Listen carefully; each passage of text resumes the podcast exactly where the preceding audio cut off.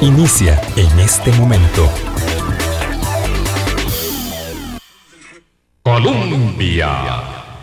Con un país en sintonía, 8 en punto de la mañana. ¿Qué tal? ¿Cómo están? Muy buenos días, bienvenidas, bienvenidos. Gracias por eh, acompañarnos en nuestra ventana de opinión. Lunes, inicio de semana, una mañana, por lo menos aquí en las eh, inmediaciones de Zapote, donde nos encontramos una mañana, digamos, mm, no gris, pero sin luz. No gris, pero sin sol.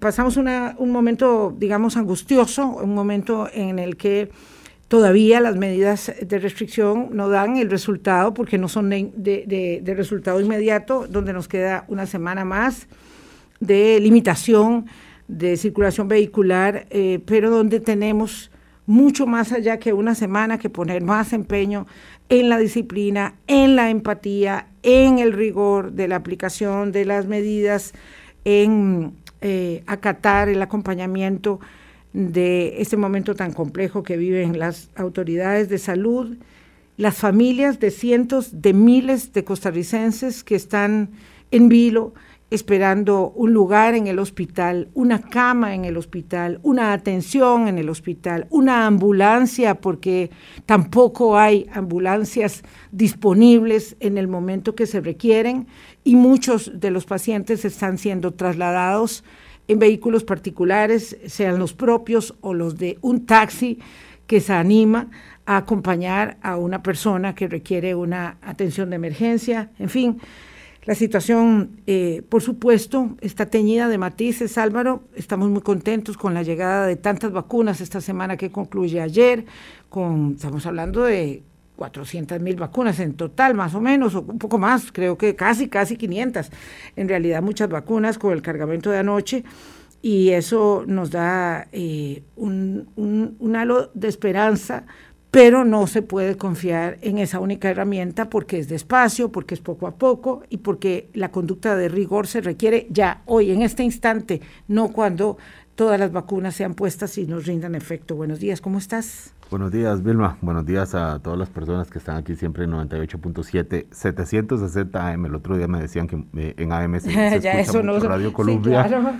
Em, Vilma, estoy... Eh, es que es esto, usted lo, lo resumió así, por un lado mm, preocupado porque la situación eh, parece, o sea, nos ha costado asumir que la saturación hospitalaria la podemos llegar a vivir nosotros mismos, que un, un pariente de nosotros, que nosotros mismos nos pueden devolver del hospital por decir, mire, usted no está suficientemente grave como para competir con las personas que ya están grave en la fila, como para que podamos eh, aunque le falte el oxígeno, aunque, aunque, bueno, tantas cosas. Entonces, y en paralelo, la llegada de las vacunas. Y eso, pues claro, genera una ansiedad. El viernes fui a una clínica donde estaban vacunando, Vilma, y la ansiedad se respira y la gente llega y dice, bueno, quiero vacunarme. Y dice, no, mire, es que usted no está inscrita en esta área de salud.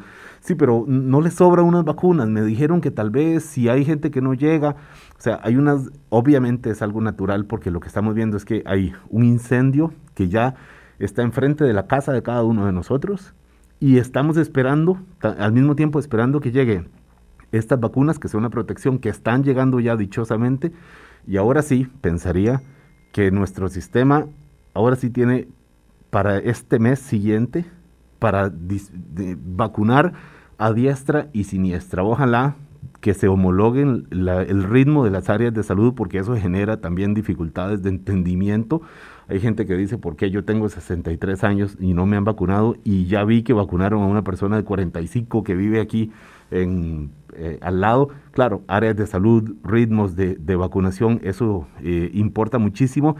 Y hay una ansiedad que es innegable y que va creciendo conforme vemos esta situación. Vamos a ver, eh, saludemos a nuestro entrevistado que está esperando paciente eh, y lo incluimos en esta conversación de previo, antes de entrar a hablar del tema eh, central de hoy, que es Nicaragua, porque el tema eh, de pandemia es central de todos los días, por supuesto.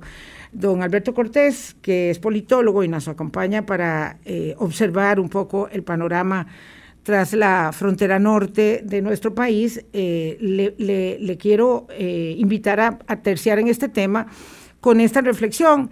Este, este asunto de que no todas las áreas de salud van al mismo tiempo y que hay este, eh, evidentes eh, diferencias, no solamente por la demografía propia de cada región, sino por las capacidades de los mismos CEBAIS, yo quisiera plantearla en esta, en esta eh, mesa de la siguiente manera.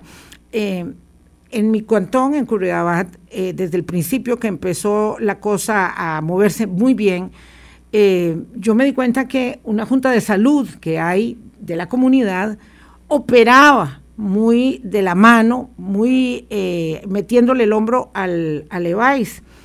Eh, una empresa privada prestó sus instalaciones para empezar el proceso de vacunación porque el EVAIS era muy, no daba abasto, no era suficiente, tenía que entender todo lo demás. Y después una universidad privada, que la UACA, se metió y dijo, me toca a mí, yo también voy a meter el hombro, y aquello se, soltó. Eh, todos sabemos que luego lo hizo la Universidad de Costa Rica y que ha sido un éxito para el cantón también. Yo todavía no entiendo, ¿verdad? lo hablaba con Carlos Murillo, que todavía está este, esperando vacunación, eh, nuestro querido amigo. Eh, no, todavía no entiendo qué pasó con, con, otras universidades. ¿Qué pasó con la Universidad Nacional? ¿Qué pasó con el TEC? Era cosa de salir en carrera, ¿verdad? Y, meter el hombro. Pero no hablo solo de las universidades públicas y las privadas, hablo de las juntas de vecinos, de las asociaciones de desarrollo, de estas empresas privadas. claro, porque además tenemos un enorme problema de tejido, de tejido social. Eh, y este es el tema, el tema de Levi's, de estar reclamando todos los días. Y yo creo que ahí tenemos una tarea pendiente cuesta arriba de falta de sensibilidad, de empatía, de solidaridad, pero esto es amarrándose las mangas, no solo diciéndolo. Alberto Cortés, gracias por acompañarnos. Muy buenos días, eh, buen inicio de semana para vos. Gracias, Vilma y, Álvaro. Saludos para ambos. Eh, muchas gracias por la invitación aquí a participar en Hablando Claro.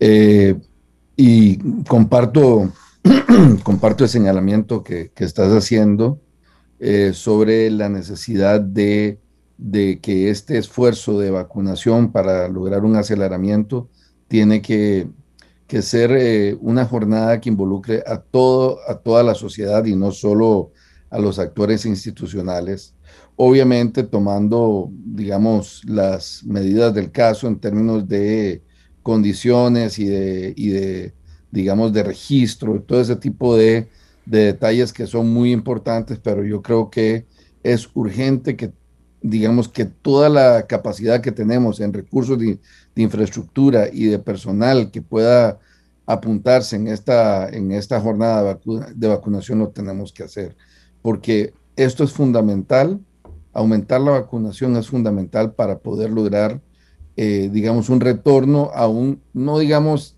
a la normalidad, porque creo que después de esta experiencia eh, vamos a tener una forma de organizarnos distintas en muchas cosas, pero sí eh, una situación en la que podamos sobrellevar rutinas que son necesarias para, para la supervivencia, no, no individual, sino colectiva. Entonces, comparto el señalamiento que están haciendo ustedes de, de necesidad de que eh, por lo menos en el caso específico, que todas las universidades en todas sus sedes públicas y privadas se apunten en esto. Yo creo que ese sería un actor, solo, solo la educación superior, pública y privada, darían un empujón enorme a este proceso de, vacunación. Sí, yo, yo estoy absolutamente convencida que hay una ruptura del tejido social eh, que nos inhabilita para la, para la empatía, para meter el hombro, para ayudar más y criticar menos. Vean que, como les decía, yo solo puedo hablar del caso de Curriabat porque es donde yo vivo, pero antes de que el agua entrara, eh, es que lo que teníamos era un parqueo un parqueo que los de los amigos de la, de la ferretería al buen precio y me, y me alegra mucho hacer el, el comercial el comercial claro este eh, para ellos dijeron nosotros tenemos aquí un área de parqueo que podemos utilizar como extensión de Levi's y ahí fue donde nos vacunamos todos en un en un parqueo con una carpa con unas sillitas donde eh, nos vacunaban y esperábamos el, eh, restablecimiento. Bueno, esa fue mi primera dosis. La segunda ya me tocó en Aguaca y era como decir de lujo este, eh, la, la, fila. pero hay muchas empresas privadas, públicas, de toda naturaleza que podrían estar haciendo parte del acompañamiento. Esta eso no es la tarea de la Caja de Seguro Social. Estaba viendo, este es el momento de todos. Estaba viendo ayer que, por ejemplo, el, complejo comercial Oxígeno también estaba eh, ya buscando cómo coordinar, porque claro, si algo tiene son facilidades, instalaciones, ¿verdad? Para participar y además porque mucha de la vida de la vida cotidiana de la gente se hace en centros comerciales. Pues hay que ir ahí donde está la gente y incluso como hemos visto algunas fotografías que difunde la Caja del Seguro Social, buscar a la gente que anda por ahí también porque lamentablemente así somos algunos que necesitamos que nos vayan a buscar a la casa y tocar la puerta y casi que jalar e interrumpir y decir, mire, la vacuna ahora sí, tome, ahí tiene, ahí tiene su dosis. Creo que lo, lo bueno ahora, Vilma, es que hay disponibilidad de vacunas para acelerar todo lo que se pueda muchas más vacunas. Acuérdense que conversamos el viernes con el doctor Daniel Salas acerca de esa medida tan eh, determinante de ah, aceleramiento del proceso, que es la de espaciar eh, la, la, vacunación de Pfizer con la misma periodicidad que tiene la de AstraZeneca.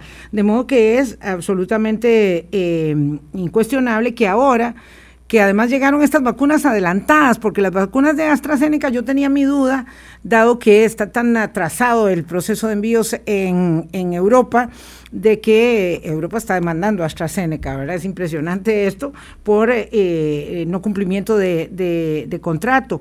Entonces yo tenía cierto temor de que esto sucediera eh, por, por el lado de AstraZeneca y por el lado de COVAX también sabemos que hay atrasos y es la misma vacuna. Pero en fin, con las que llegaron, digo, repito, de Pfizer la semana pasada, que me parece que fueron 274 mil. Pfizer me parece. Pfizer 274 mil. Eh, no, no, recuerdo la cifra. Estaría bateando un poco, pero bueno. Sí, eh, eh, y tan reciente que tenemos, pero es que son las cifras de todos los días, más las que llegaron ayer, que fueron 204 mil. Sí, casi hacíamos eh, 500 mil, me parece. no me crean, ¿verdad? Por si acaso me estoy equivocando, pero tenemos muchas vacunas casi 400 o casi 500 mil, lo, lo cual significa que vamos a tener un muy buen empujón. Ojalá que ayudaran y que haya gente que diga en qué puedo ayudar yo a Levi's de mi, comunidad, cómo puedo eh, este, eh, acercar el hombro para poner, no sé, una carpa más, unas sillas más, una colaboración adicional al proceso, pero esto hay que organizarlo muy bien, por supuesto, no se trata de que yo voy ahí con un par de sillas, no, sino de ayudar de verdad.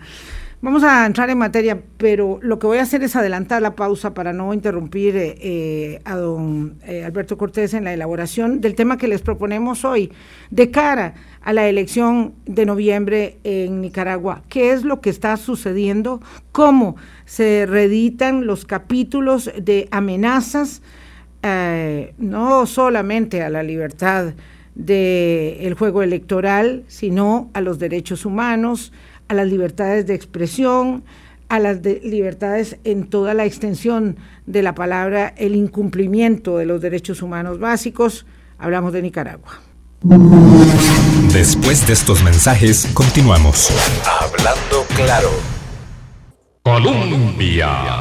Con un país en sintonía, 8, 17 minutos de la mañana, contextualizamos el tema con Alberto Cortés. Eh, la situación en Nicaragua, Alberto, eh, el último gran antecedente que tenemos es el estallido del 2018, luego la expectativa que hubo de, de una organización de sectores opositores diversos en distinta intensidad que decían, bueno, basta ya de Daniel Ortega que está gobernando en Nicaragua desde el 2007. Aquí estábamos con, empezando el gobierno de Oscar Arias cuando Daniel Ortega volvió al poder en Nicaragua y ahí está, y con toda la intención de continuar, cueste lo que cueste. ¿Cómo podemos eh, dibujar el momento, eh, Alberto, de lo que está queriendo hacer eh, Daniel Ortega, bueno, su, su, familia, por supuesto, con el poder fuertísimo que tiene su esposa Rosario Murillo y que se evidenció ahora que está calentando el proceso electoral hacia noviembre, Alberto? Sí, mm, me parece importante ese punto de, eh, mm, temporal que señalás, que es 2018, eh, porque digamos que hasta antes del 2018, o sea, entre el 2007, eh, que es cuando él ya asume gobierno, eh, de una elección, la del 2006, que, tiene, que tuvo elementos de cuestionamiento, no se terminaron de contar los votos, un 8% de los votos no se terminó de contar, eh, y aún así, digamos, logró ganar la elección. a partir de ese momento, Ortega y Rosario Murillo posteriormente han ido desarrollando una estrategia de control y de alianzas que les permitió consolidar su, poder, digamos, lo que hoy preocupa del gobierno de, Bukele, por ejemplo, eso Ortega lo había resuelto eh, hace tiempo ya, digamos, un control absoluto de la Asamblea Legislativa del Congreso, incluso con elecciones que fueron fraudulentas y que le dieron más de, la mitad del, control de la Asamblea, el control de la Corte eh, Suprema de Justicia de Nicaragua, del Poder Judicial, eso lo tiene hace rato, y luego él ha ido desarrollando una estrategia muy hábil de control de las fuerzas eh, militar y policial. A la policía la ha vuelto en una fuerza represiva, digamos, incluso con un brazo uh, parapolicial eh, represivo, eh, que no empezó a actuar en abril del 18, ya había antecedentes eh, por el tema mismo de, de, del INS, de la seguridad social.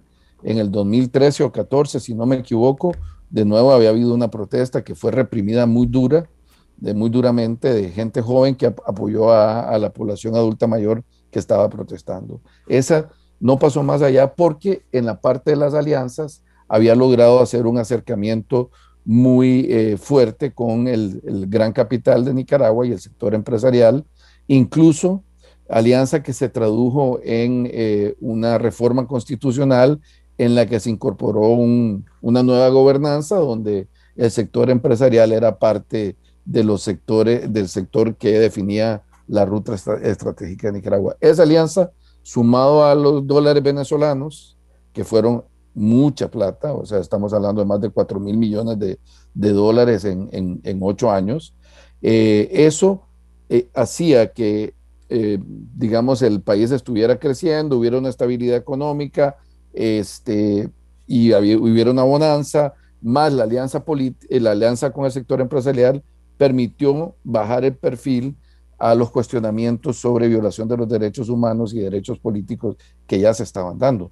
Lo que sucedió es que en 2018 estas situaciones cambiaron. Por un lado, la crisis presupuestaria y fiscal que obligó a una revisión mm, de, las pensiones para, para, la población más eh, pobre, eh, fue lo que generó la protesta inicial. Una semana antes de esa protesta, había habido también una movilización, sobre todo de gente joven, por la actitud eh, displicente, eh, indiferente y hasta negligente por parte del gobierno con el manejo de un incendio que se estaba, eh, que estaba afectando la reserva de indio, indio maíz, que es una, uno de los pulmones ambientales que tiene Nicaragua, ecológicos que tiene Nicaragua, y el gobierno no estaba actuando, incluso ustedes recordarán que hubo una oferta de apoyo desde acá que fue eh, despreciada.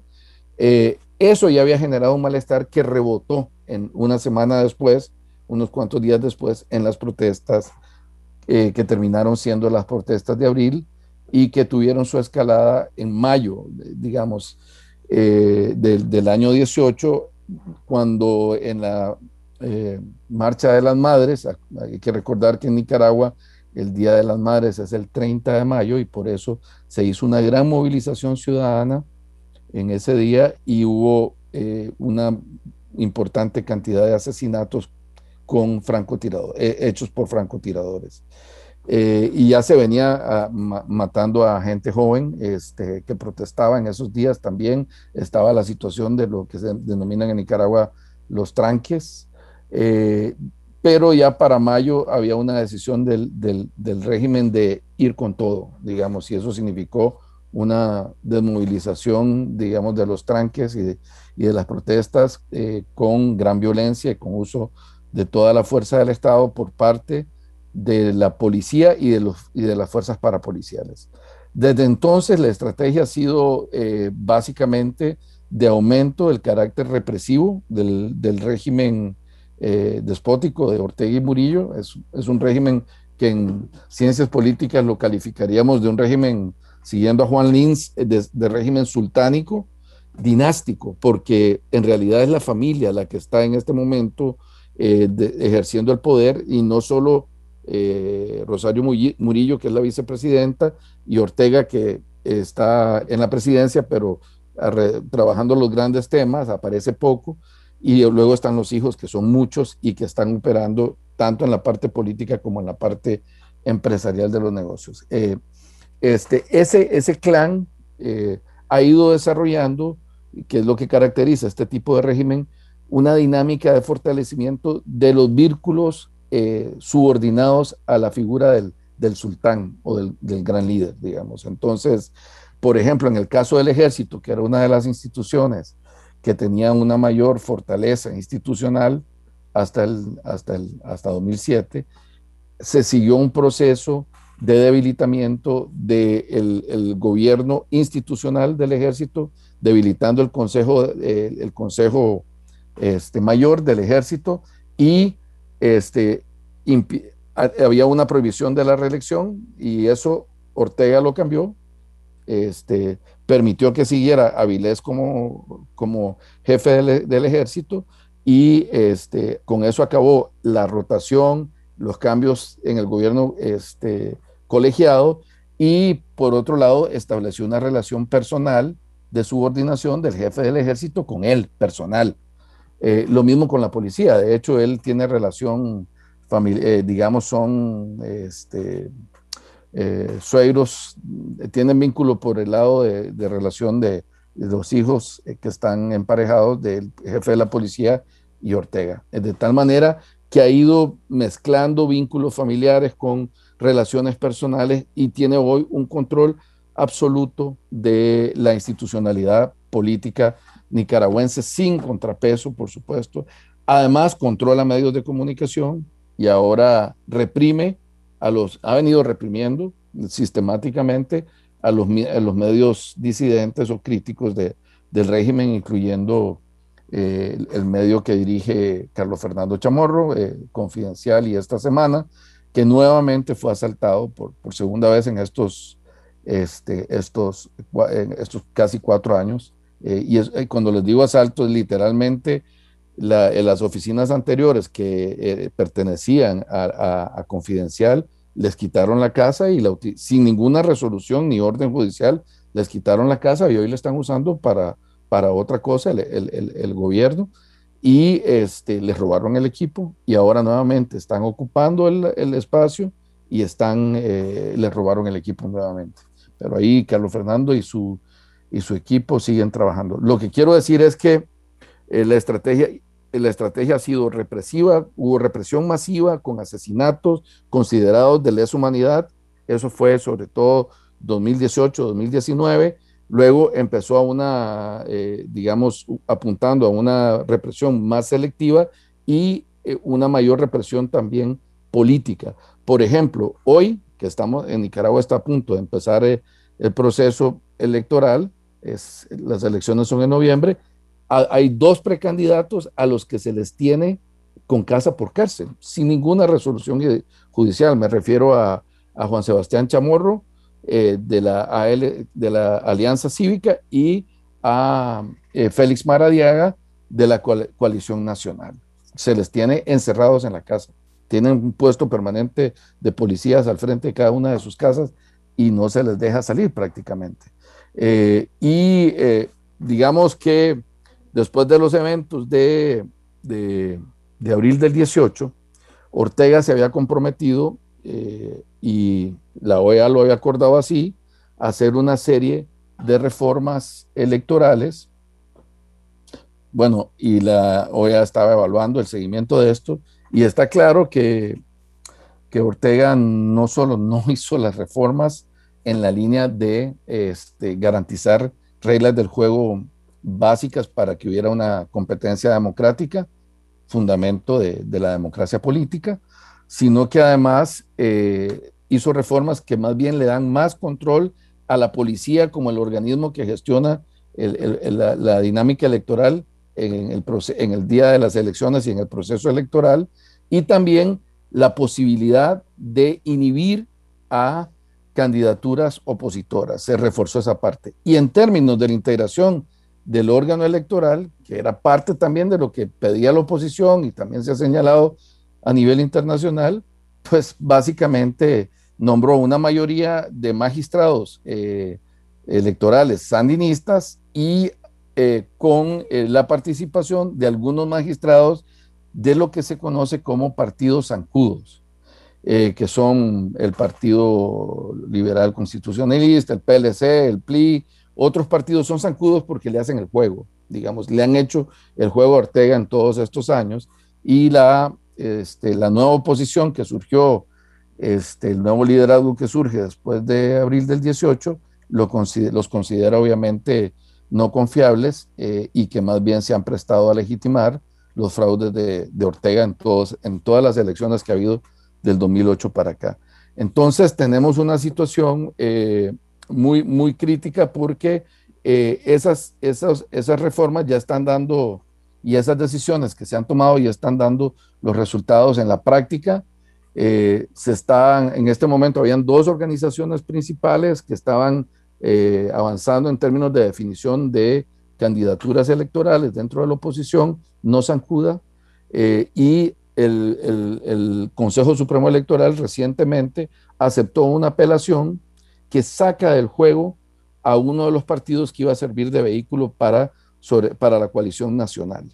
Eh, y por lo tanto queda en este momento solo, o sea, están vetando, perdón, y con esto hago ese señalamiento, están vetando ya a uno de los partidos que podía canalizar una candidatura de oposición eh, real. Ahí era donde, por ejemplo, se planteaba la posibilidad de, de que fuera candidato eh, o Félix Maradiaga o Cristiana Chamorro, que también la están persiguiendo, acusándola de supuesto lavado de dólares para sacarla del proceso electoral. Y en el lado de, de C por L, pues todavía no lo han inhibido, pero este, con una situación de incertidumbre como, y de amenaza como la actual, eh, esa es una posibilidad real que se podría dar. No es la primera vez que Ortega va sin, prácticamente sin adversario, porque han inhibido eh, a, los demás partidos de participar.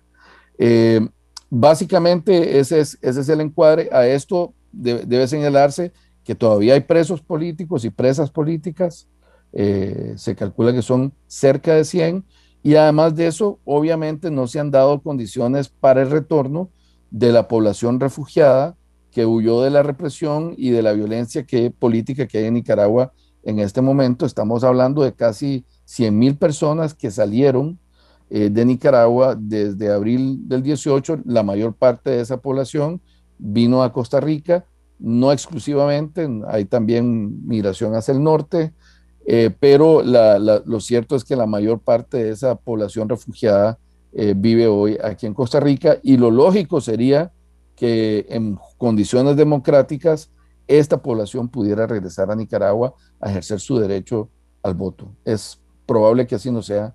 ¿Por qué?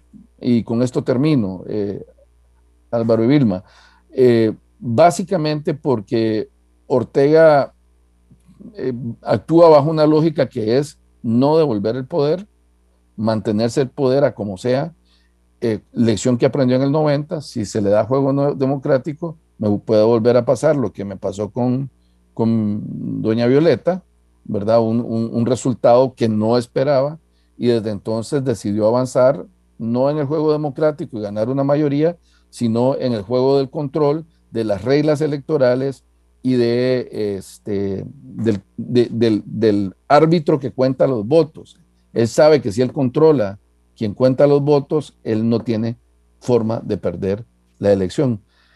Creo que en, en, noviembre, eh, si se permite eh, un juego electoral mínimo, Ortega tendría una derrota, digamos, Creo que hay una gran mayoría en este momento que votaría en contra de Ortega, que sería tan apabullante que sería muy difícil ocultar un fraude, digamos. No, no me imagino un escenario eh, a menos que se saque de juego pues también a la Alianza Cívica y no haya posibilidad de llevar ninguna candidatura este, de oposición real, lo cual significaría no otra cosa que la conflictividad social y política de, Nicaragua va a aumentar de aquí a diciembre. Y, creo que ese es un escenario que hay que tenerlo como un escenario altamente probable. Es muy, eh, es muy posible que sí haya un incremento con todas estas medidas represivas y, autoritarias que, se siguen tomando. Es muy probable que volvamos a ver eh, conflictividad social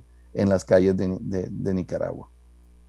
Don Alberto Cortés, politólogo, eh, mi querido profesor, em, tengo que decir, debemos haberlo dicho, pues Alberto eh, es nicaragüense, costarricense, ¿verdad? Y eso pues le permite un acercamiento al tema que nos ha dibujado con una enorme precisión, eh, ha sido muy interesante, casi todos los elementos del contexto de, esto que es tan difícil de entender para la democracia o para nosotros en democracia, Alberto, que es el tema eh, de lo que usted califica como un régimen sultánico, dinástico, y que, lo decía Álvaro, en el 2007, cuando Daniel Ortega accede al poder nuevamente, eh, establece esas condiciones de permanencia, mientras aquí pasó don Oscar Arias, don doña Laura Chinchilla, don Guillermo Solís, Carlos Alvarado y ahora eh, sin duda, la reconfiguración de nuevo gobierno en la elección que nosotros haremos en febrero o eventualmente en abril,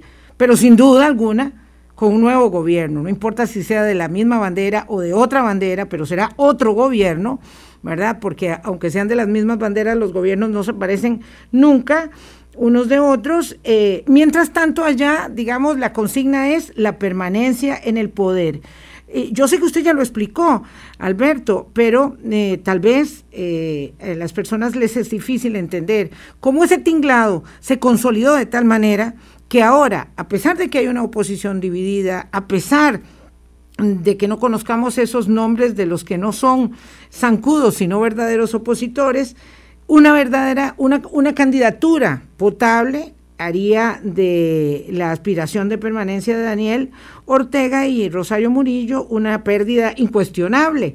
Y contra eso están peleando. Doña Cristiana Chamorro decía este, que lo que él tiene es horror a que haya una elección y por lo tanto ahora pretende descalificarla acusándola de lavado de dinero, lo cual es ridículo, ridículo, ¿verdad?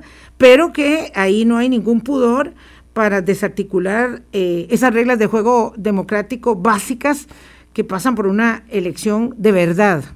Es, es, eh, es muy importante lo que estás señalando y a mí me parece que eh, hay un elemento que hay que tomar en cuenta cuando uno analiza el caso nicaragüense y tiene que ver con el, el estilo de, de liderazgo que, que tiene Ortega y el estilo de ejercicio de poder que tiene Ortega.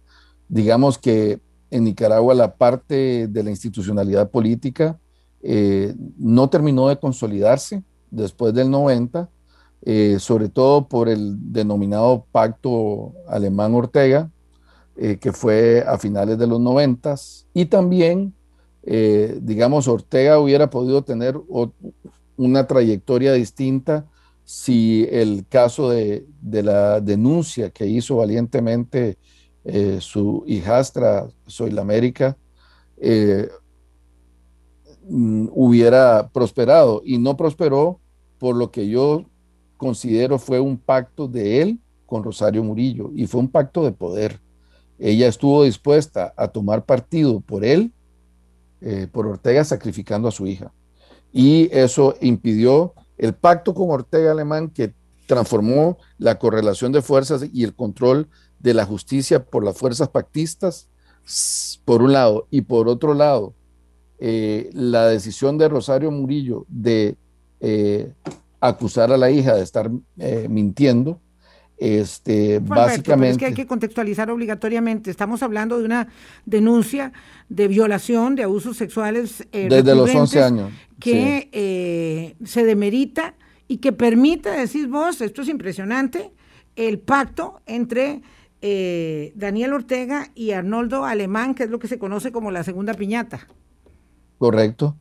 eh, y que le permitió a Ortega las reformas no solo de, para controlar el poder judicial, sino también para transformar las reglas de juego electoral de manera tal que él no tuviera que ganar con el 40% de los votos eh, en, primera, del 45% de los votos, perdón, era el porcentaje en primera ronda, sino que lo bajaron a 38 si la diferencia con el segundo partido era 5%. Y eso fue, más la división de, de la oposición, este, en aquel momento en tres partidos, eh, fue lo que le permitió a Ortega ganar con 38% de los votos y un poquito más, con un resultado que además no contempló la, el cierre y el conteo de todas las boletas eh, electorales. Eso fue lo que le permitió llegar al poder.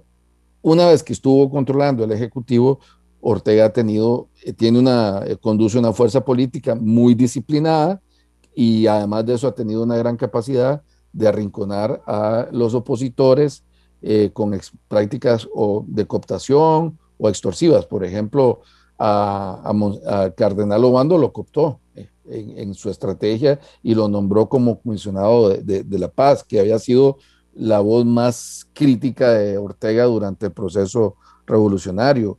Al sector empresarial, pues construyó esta alianza que le permitió incluso ser, eh, tener la bendición permanente de su política económica a cambio de que no se metieran en política de partidos el sector empresarial, eh, el COSEP y otros sectores, eh, y este, hicieron una reforma constitucional que consolidó esa alianza a nivel constitucional y este, desarrolló un proceso de transformación básicamente de toda la institucionalidad pública para controlarla en términos personales, personalistas. O sea, en Nicaragua que haya actividades de los magistrados de sandinistas partidarias, actividades partidarias de los magistrados sandinistas es, es cosa de todos los días. Es como que aquí viéramos a los eh, magistrados de la sala constitucional en, en, en, en, las reuniones de un partido o el otro, digamos. Alberto.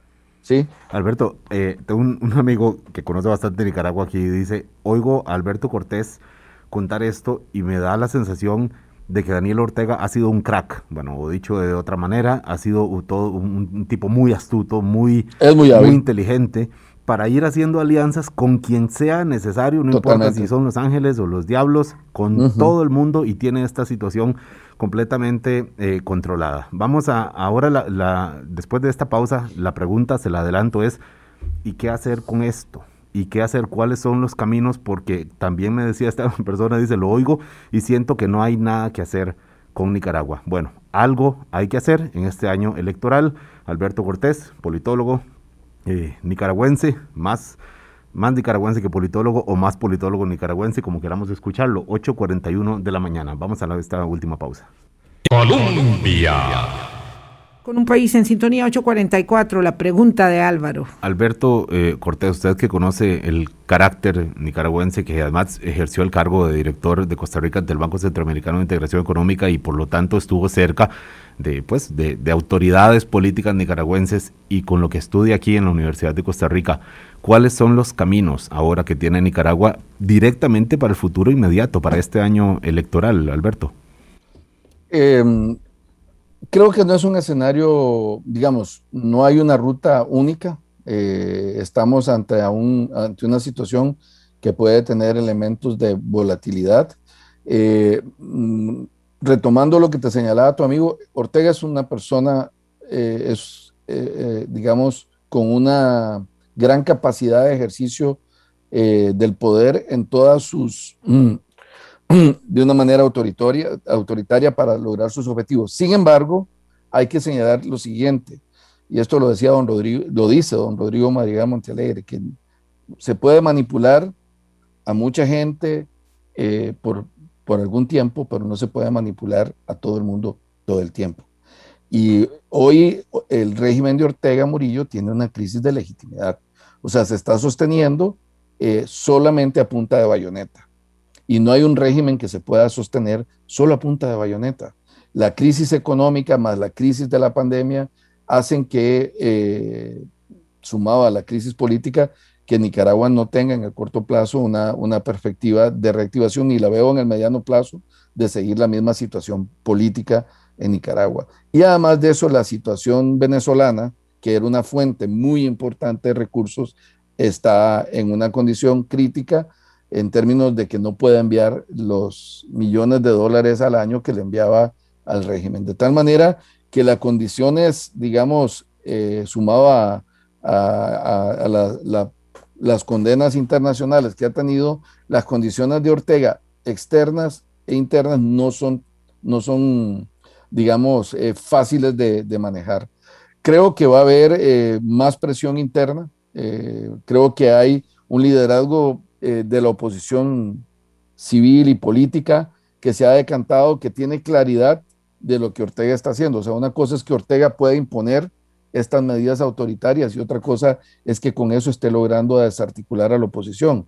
Yo creo que eh, estamos, eh, digamos, en una situación en la que la oposición está viendo cómo logra canalizar cualquier, aprovechar cualquier resquicio que deja y espacio que deje el régimen de Ortega para tratar de meter una, una viga, una cuña que permita fracturar el, orden político. Si, eh, si se llega a un proceso electoral eh, con condiciones mínimas, yo creo que Ortega no ganaría la elección. Si hace fraude, pues eh, preparémonos porque lo que vendrá sería una protesta social muy fuerte. No creo que, que pueda haber otro escenario imaginable en caso de que el fraude se cometa, digamos, descaradamente. Que creo que Ortega tendría la disposición de hacerlo, digamos, ¿verdad?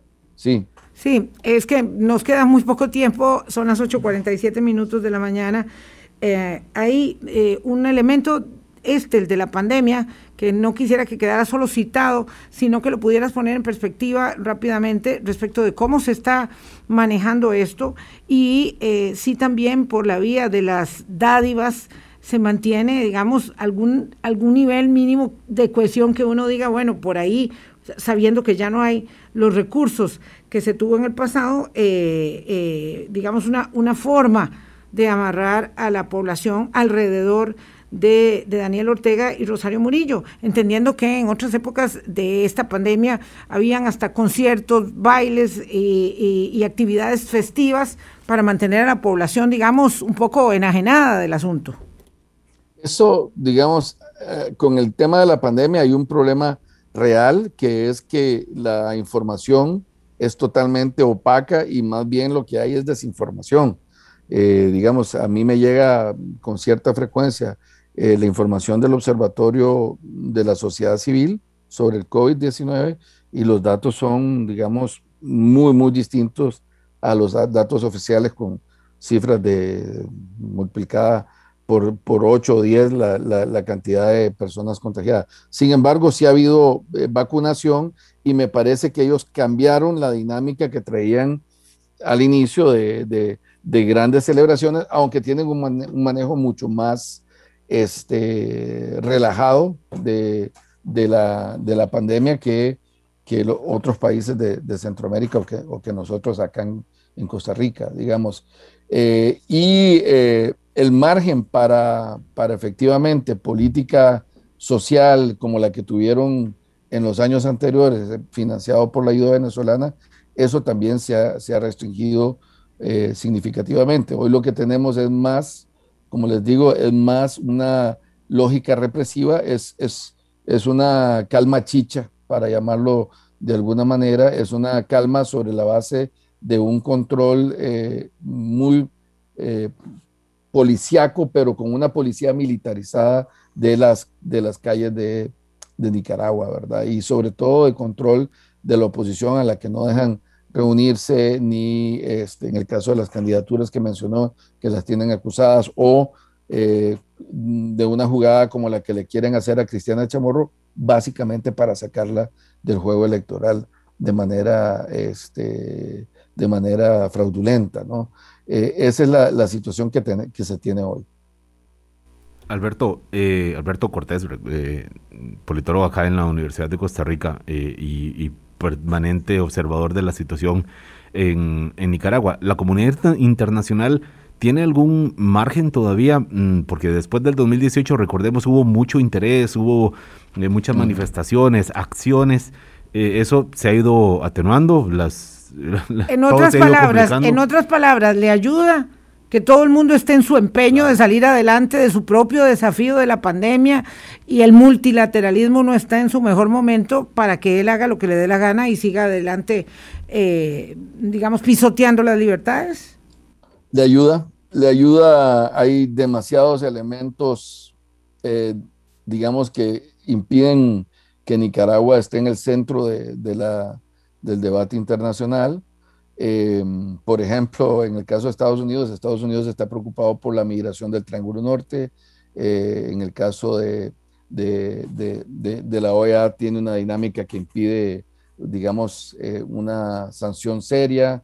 Este, y eh, la Unión Europea hace un seguimiento a algunos organismos internacionales, pero no es una como, como la Corte Internacional de Derechos Humanos la Comisión Internacional de Derechos Humanos que, que preside Bachelet ha sido una, una entidad que sigue de cerca eh, lo que pasa en Nicaragua y emite resoluciones, pero la presión principal para que Ortega eh, cambie su ruta es, es, la que tiene que desarrollar la oposición nicaragüense. No, no, digamos, no me imagino un escenario en donde sea la presión internacional la que termine obligándolo a modificar. Y Ortega siempre negocia y cede contra presión. Eso es lo que te dice la trayectoria de él a lo largo de su, eh, eh, valga la redundancia, larga vida política, ¿verdad? Porque ha, tenido más de 40 años de, estar en, el, a cargo de la Secretaría General del, del FCLN y este, siempre, siempre Ortega ha tenido como característica que solo cede si hay presión. Si no hay presión, eh, él sigue con su agenda y si no encuentra oposición, profundiza su ruta, ¿verdad? Y que puede ser, como ya lo estamos viendo, autoritaria y despótica. Entonces, la presión tiene que venir desde, eh, principalmente desde Nicaragua. La presión internacional, pues es un apoyo, es una ayuda a que eh, ojalá esta, esta crisis pueda resolverse por la vía política, porque sí está claro que las nuevas generaciones no quieren ir a la guerra, ¿verdad? No, jamás. Muchísimas gracias Alberto Cortés por tu participación hoy en Hablando Claro, una em, eh, pintura difícil, dolorosa, compleja, eh, que debemos eh, atender. Son los vecinos, es el entorno centroamericano, es una realidad mm. muy difícil y lamentablemente la conclusión de Alberto Álvaro es que de aquí a noviembre habrá más represión, eh, no, no, no, no otra cosa. Mientras aquí hablamos de convenciones partidarias, en Liberación, en la Unidad, en el PUS, en el PAC, perdón, este, eh, en, lugar de estar viendo eh, cuál es la deriva del juego democrático que de verdad este, se hace realidad en nuestra democracia, allá no. Gracias Alberto, que la pasé muy bien. Un gusto, gracias a ustedes y un gusto saludarlas. Igualmente. Muchas gracias a Alberto, gracias a ustedes también por estar con nosotros, eh, poniendo oído también a lo que ocurre aquí afuera. Por supuesto, tenemos mil y un temas muy graves, muy urgentes, muy críticos que atender aquí en Costa Rica, pero, pero es importante ver el barrio inmediato de Nicaragua, porque además, eh, como decía Alberto, decenas de miles de nicaragüenses están aquí, ya no solo desde, el 2018, pero después mm, con mucha más eh, volumen y esto pues nos, nos afecta también eh, eh, por, vía, por vía directa. Vamos a tener una doble jornada, esperemos que la dinámica noticiosa nos lo permita, de pensiones mañana con la superintendente de pensiones, doña Rocío Aguilar, y el miércoles con el presidente ejecutivo de la Caja, don Román Macaya. Este es un tema muy álgido, muy sensible, eh, sobre el que cuesta mucho reflexionar con pausa, con distanciamiento de los hechos, eh, pero en el que se corre una parte muy significativa del futuro eh, y de la estabilidad social y política de, eh, del país. Así que hablamos martes y miércoles de pensiones. Esperemos que la dinámica nos permita concretar esa posibilidad. El tema está abierto, se ha discutido en la caja del seguro. Hay dos meses de, de, ver qué pasa con esta propuesta. no, son, no es un trago para nada dulce el que viene con el tema de las pensiones, porque además eh, las circunstancias así lo han propiciado. Que tengan todos un muy buen lunes, una muy buena semana para cada eh, uno de ustedes, cuidándonos dentro de nuestras propias circunstancias, por favor. Hablando claro, hablando claro.